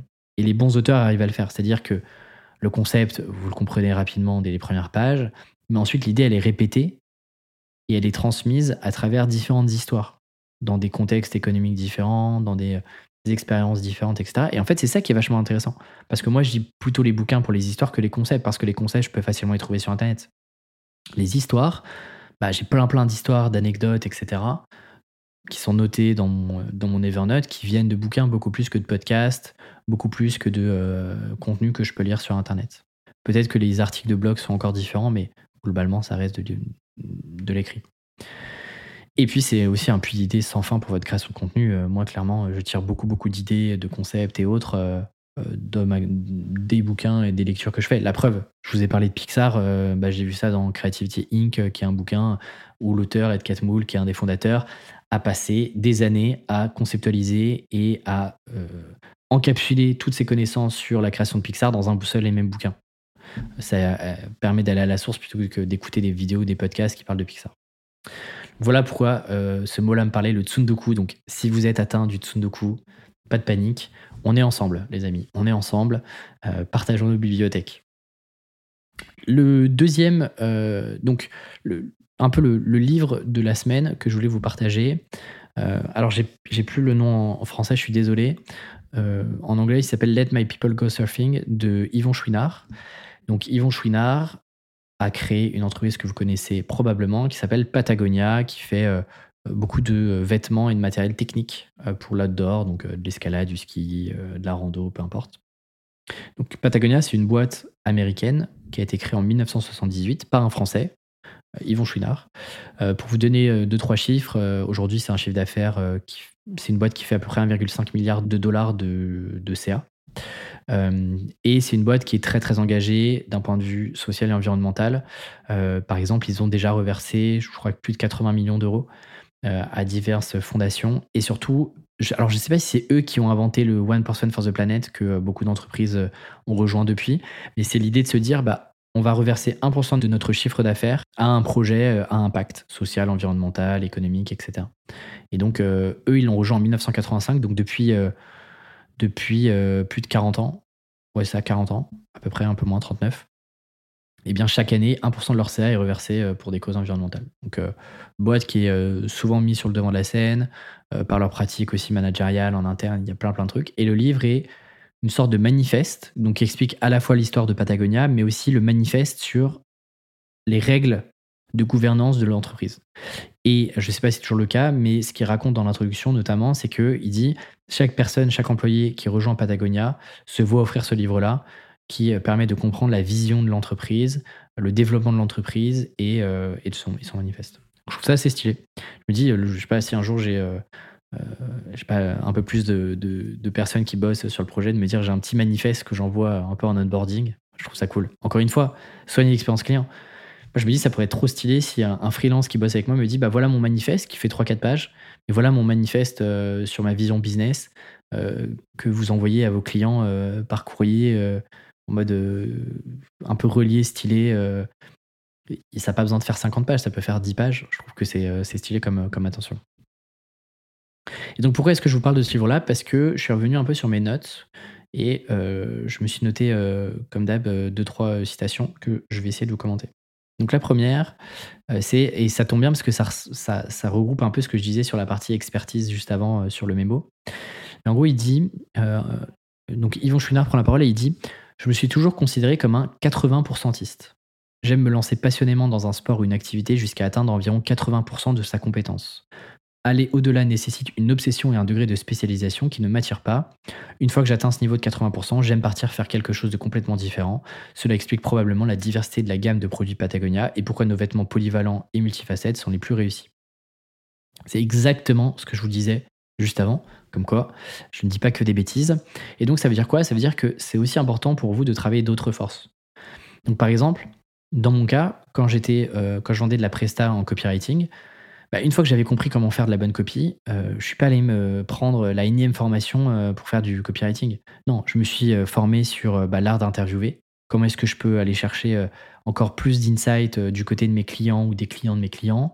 Donc j'ai digué sur bah, l'art de poser les bonnes questions. j'ai étudié des gens comme Oprah Winfrey, etc., qui sont des masterclass en termes de questionnement. j'ai aussi développé d'autres d'autres compétences complémentaires, notamment sur la partie positionnement. J'ai développé mes propres matrices de positionnement, ma propre méthodologie, etc.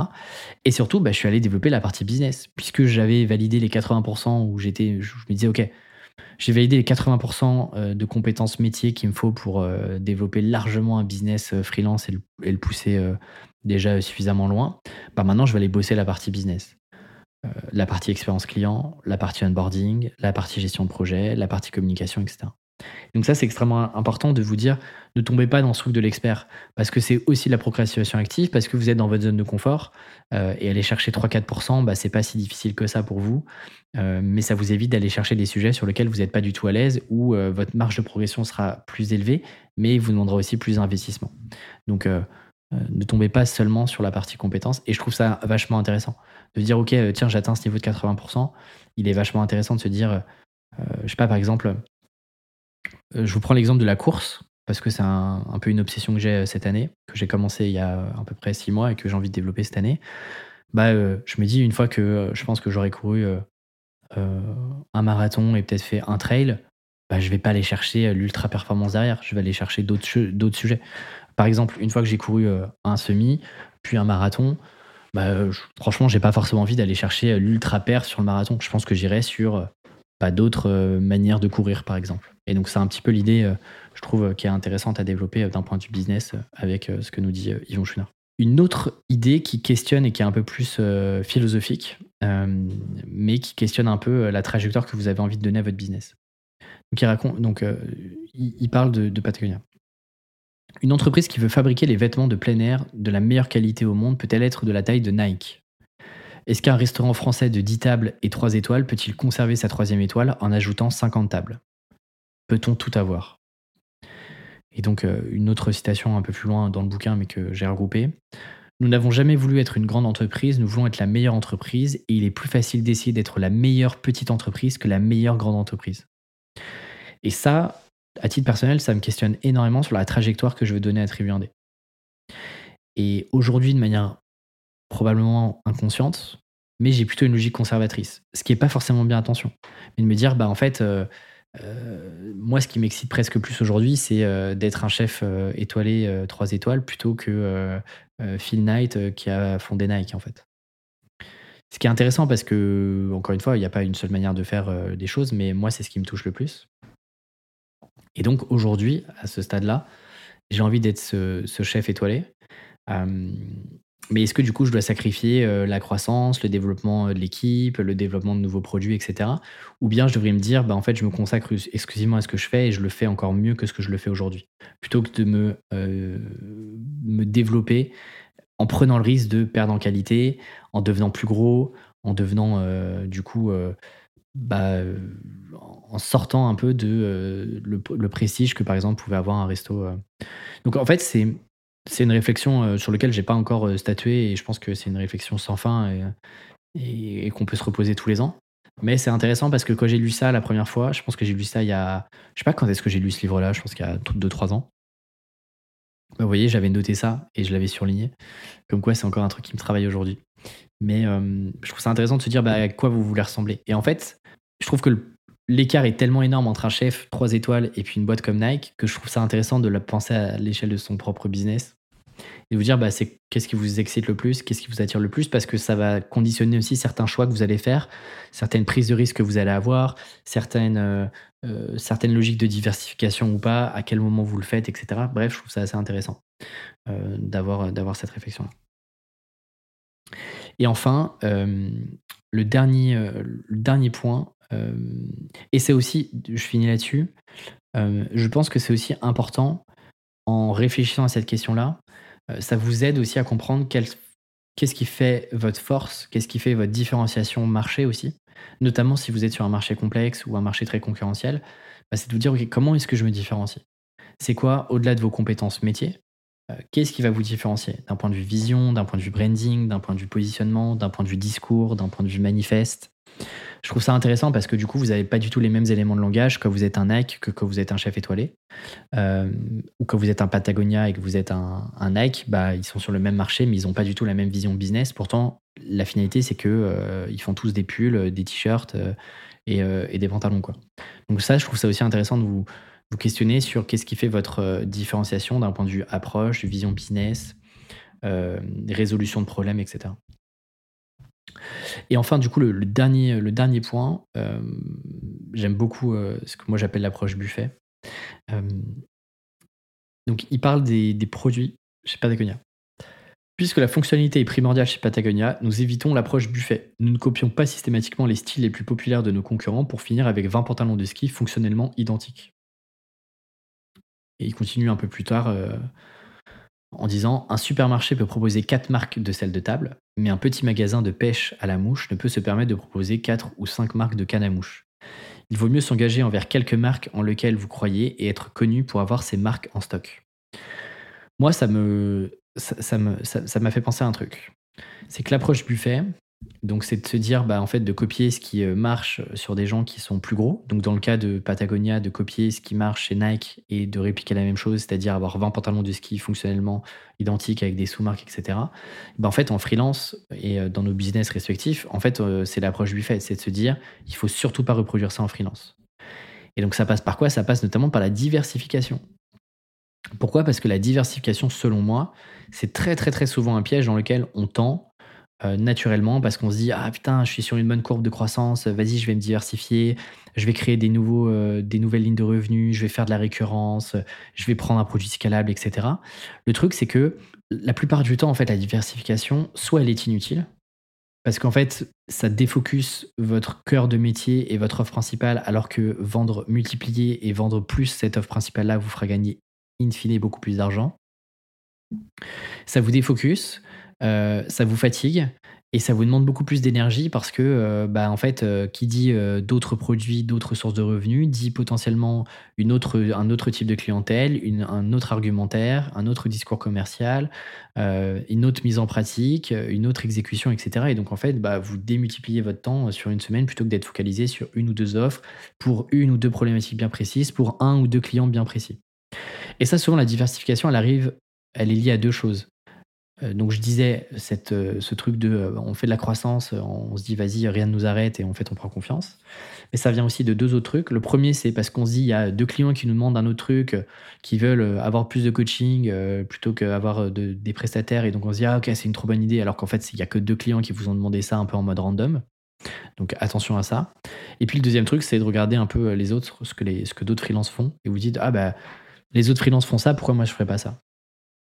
Encore une fois, c'est pas parce que votre concurrent euh, fait ça que c'est forcément une bonne idée. Encore une fois, ne jugez pas l'intérieur de votre business et vos réflexions profondes avec l'extérieur d'un business que vous voyez ailleurs dans lequel la personne euh, doit bosser son marketing et euh, raconte ce qu'elle veut pour pouvoir vendre et se diversifier.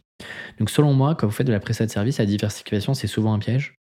C'est pour ça que moi, je, je force les personnes que j'accompagne à avoir une à trois offres de service max pour le même type de clientèle, avec des niveaux de maturité probablement différents, mais il faut surtout pas que ces offres-là soient drastiquement différentes. J'aime bien dire qu'elles sont généralement complémentaires. C'est-à-dire que quelqu'un pourrait presque suivre tout le parcours, pas obligatoire, mais c'est possible, mais qu'en tout cas, chaque offre puisse piocher euh, dans euh, d'autres euh, réflexions, d'autres processus, d'autres compétences que vous avez développées par ailleurs. Donc ça c'est important. Et je trouvais ça intéressant de se dire, bah, en fait, ouais, quand vous êtes un supermarché, quand vous avez une équipe et quand vous êtes par exemple une agence avec une grosse équipe, bah, bien évidemment que vous pouvez avoir quatre marques de sel et bien évidemment que vous pouvez avoir quatre offres de services différentes euh, avec euh, euh, j'accompagne des e-commerce, j'accompagne des startups et puis j'accompagne des CEO d'entreprise. Bien évidemment, vous pouvez le faire.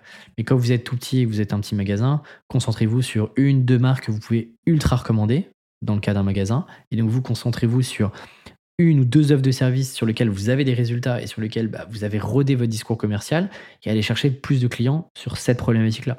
Cherchez pas à étendre et à diversifier votre stock d'offres de, de, services. voilà, c'était un petit peu les, idées que j'avais euh, à vous partager sur ce livre-là, qui est très très sympa, qui est pas très long, qui doit faire 200 pages, 220 pages, et qui est très très bien et qui existe en français. Euh, je n'ai pas le titre en français, mais euh, je trouve que le titre anglais est très évocateur. Avant de conclure, parce que ça m'a été demandé par notamment Diane et je crois que c'est Simon sur Instagram, j'espère que je ne me trompe pas, qui m'ont demandé mais tu lis des BD et tout, c'est quoi un peu les BD que tu as en cours? Du coup, je vous partage les trois BD que je suis en train de lire aujourd'hui. Euh, j'ai toujours deux trois trucs euh, en même temps sur les BD. Je suis en train de lire euh, un manga sur la vie d'Okusai. Okusai, vous connaissez forcément la vague d'Okusai, qui est un tableau hyper connu. Et donc, et donc en fait, c'est un, un, gros pavé. Hein. Ça doit faire 800 pages. Après, c'est du manga. Donc, ça a été écrit par, je l'ai juste à côté de moi, Shotaro. Shotaro, euh, donc, euh, et donc c'est sur toute la vie de Kusai. Euh, donc c'est assez marrant, genre, enfin c'est assez marrant, non c'est pas marrant, mais il se trouvait que il aimait, il aimait les jeunes filles et donc ça crée des situations un peu border dans le, dans le bouquin. On se dit que c'était quand même pas le même, la même époque. et c'est intéressant de voir comment est-ce que son style a évolué aussi. pendant longtemps, il était sous un autre nom que Kusai. comment il a évolué. Et c'est marrant, ça m'a fait faire le parallèle avec la biographie de Tiger Woods, où euh, alors que Tiger Woods est au sommet de son art, décide de revoir tout son swing, de revoir tout son plan d'entraînement, de changer d'entraîneur, etc. Alors qu'en vrai, personne n'aurait fait ce choix-là. Euh, et c'est intéressant de voir que Kusai avait fait ça aussi. Il était très connu avec un pseudo, il s'est dit, bah, en fait, je veux changer de style, euh, je veux me recréer une nouvelle réputation, etc. Et donc, je recommence de zéro. Donc, c'est intéressant, je ne l'ai pas encore fini, mais je suis en train de dire ça. Et après, je lis deux autres trucs. Un truc de SF qui s'appelle Space Relic Hunters, qui est une BD euh, très sympa, que j'aime beaucoup, euh, que j'ai terminé, euh, qui est très sympa, et la masterclass que je suis en train de lire, mais ça va pas plaire à tout le monde, qui s'appelle Evangelion. Evangelion, c'est un peu le délire des Gundam, vous savez, les robots japonais, slash les entités pseudo-intelligentes avec de l'intelligence artificielle, etc. Et donc Evangelion, qui est une série ultra connue, et donc ils sont sortis ce qu'ils appellent la Perfect Edition, qui sont des éditions un peu plus sympas avec une couverture un peu cool et tout. Donc il y a 8 tomes. Euh, j'en suis au sixième, je crois. Donc c'est euh, des assez gros euh, tomes, hein, donc ça prend un peu de temps, mais c'est une masterclass pour celles ceux qui aiment la SF, le côté japonais, un peu robot, mecha, etc. C'est très très sympa. Voilà, voilà ce que je lis un petit peu côté BD. Après j'ai plein de trucs, j'ai des trucs sur un avocat qui s'appelle Vergès. Enfin bref, j'ai d'autres trucs, donc si vous voulez je vous updaterai, dites-moi si ça vous intéresse que je vous update sur mes lectures BD. Voilà, on est enfin arrivé à la fin de cet épisode. Euh, ça fait 1h20, on a fait l'épisode le plus long. J'espère que ça sera pas de plus en plus long. Euh, dites-moi si, euh, si l'épisode est trop long ou pas. je mettrai. D'ailleurs, j'ai vu qu'il y avait des petits sondages maintenant sur Spotify, donc peut-être que je vais lancer les. Je peux faire des sondages. Donc si vous êtes sur Spotify, juste en dessous de l'épisode, vous pouvez répondre à un sondage juste euh, oui, non, etc. Donc euh, je vais essayer de faire ça si j'y pense. On est arrivé au bout de cet épisode ensemble. J'espère qu'en tout cas, il vous a encore une fois donné matière à réflexion pour votre business. Encore une fois, si vous appréciez mon travail et ce genre d'épisode, bah faites-moi votre retour. Envoyez-moi un petit message sur Insta ou sur LinkedIn. Sur Insta, c'est plus facile. Sur LinkedIn, je sais, il faut m'ajouter en contact, etc. Sur Insta, vous pouvez le faire euh, facilement. Donc n'hésitez pas à me faire un petit retour, c'est toujours cool. vraiment, continuez de me faire vos retours. C'est toujours hyper motivant pour moi. Ça prend du temps de faire ce genre d'épisode-là. ça ouvre euh, aussi des discussions et parfois je vous partage des trucs un peu perso, donc euh, donc c'est cool de me dire que vous êtes réceptif en face. Voilà, n'hésitez pas aussi à noter l'épisode sur Spotify ou Apple Podcast. C'est tout pour moi. Je vous dis à la semaine prochaine pour un nouvel épisode. Ciao